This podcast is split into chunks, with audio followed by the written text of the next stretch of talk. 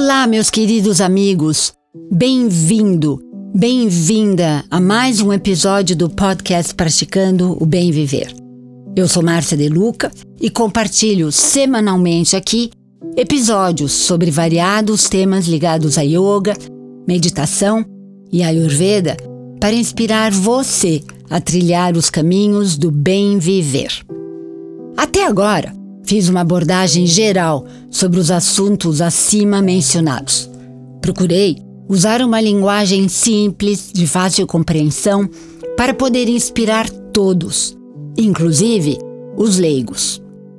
Mas que tal me mandar seu feedback para que eu possa melhorar a cada episódio?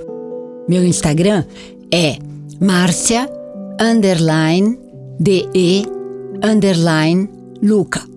e desde já agradeço. Importante mesmo é que você vivencie, experiencie todo o conhecimento teórico para verdadeiramente poder assimilar os ensinamentos. Intenção, disciplina e tempo. Lembra? Portanto, continue observando as características dos seus doshas, colocando atenção plena para um melhor entendimento do seu próprio ser. Continue meditando e respirando todos os dias. E espero que os ensinamentos que compartilhei sobre yoga tenha servido como inspiração para você começar uma prática regular. E dessa maneira, você vai entrando no caminho da autorrealização e da harmonização do ser. No episódio de hoje, volto a abordar o sistema indiano de autocura Ayurveda ou ciência da longevidade. Mais especificamente, sobre a alimentação.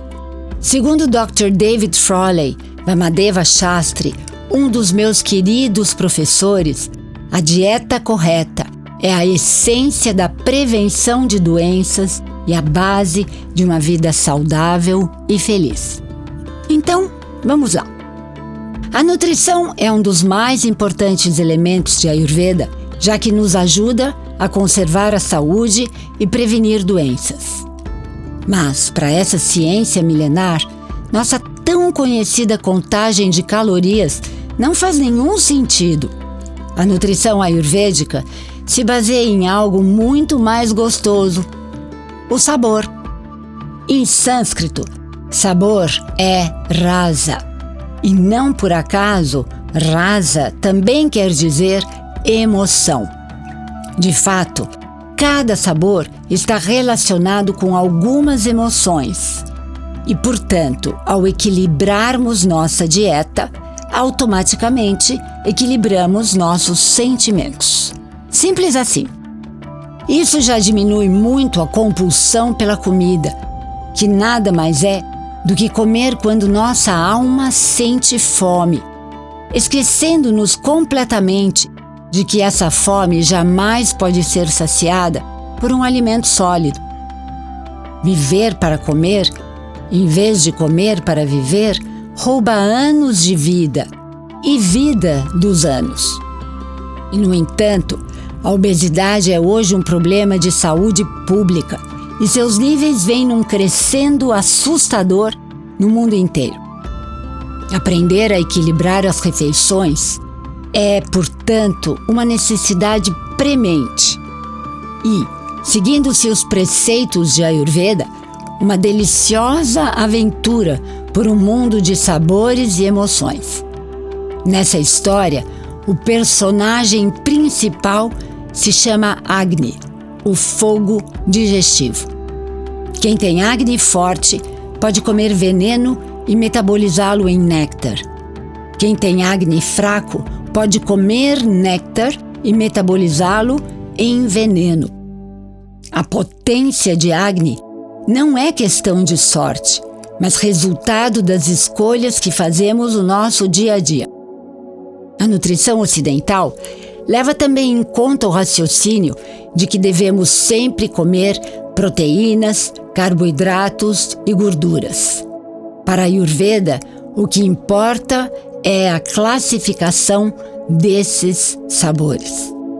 No Ocidente, todas as pessoas fazem as mesmas dietas.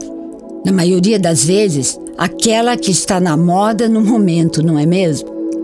Mas você deve, sem dúvida, se lembrar de que para a Ayurveda os seres humanos são únicos e individuais e, como tal, devem ser tratados. Uma dieta que é boa para mim talvez não seja boa para você, porque somos diferentes. E isso tem sentido, não é verdade? E nos próximos capítulos estarei compartilhando com todos vocês a sabedoria milenar desse sistema de cura. E se você colocá-los em prática, verá a diferença em sua vida. Depois de respirar, comer é a nossa função corporal mais vital.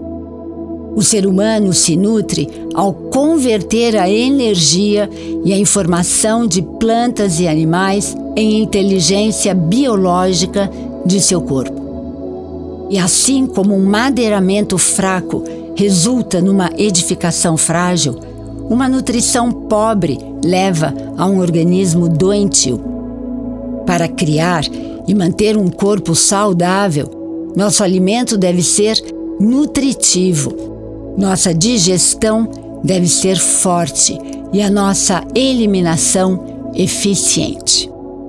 Muito mais conhecimento você receberá nos próximos episódios do programa Praticando o Bem Viver. Espero por você na semana que vem. E aqui me despeço com a saudação indiana que quer dizer: O ser que habita em mim reverencia o ser que habita em você e todos somos um. Namaskar.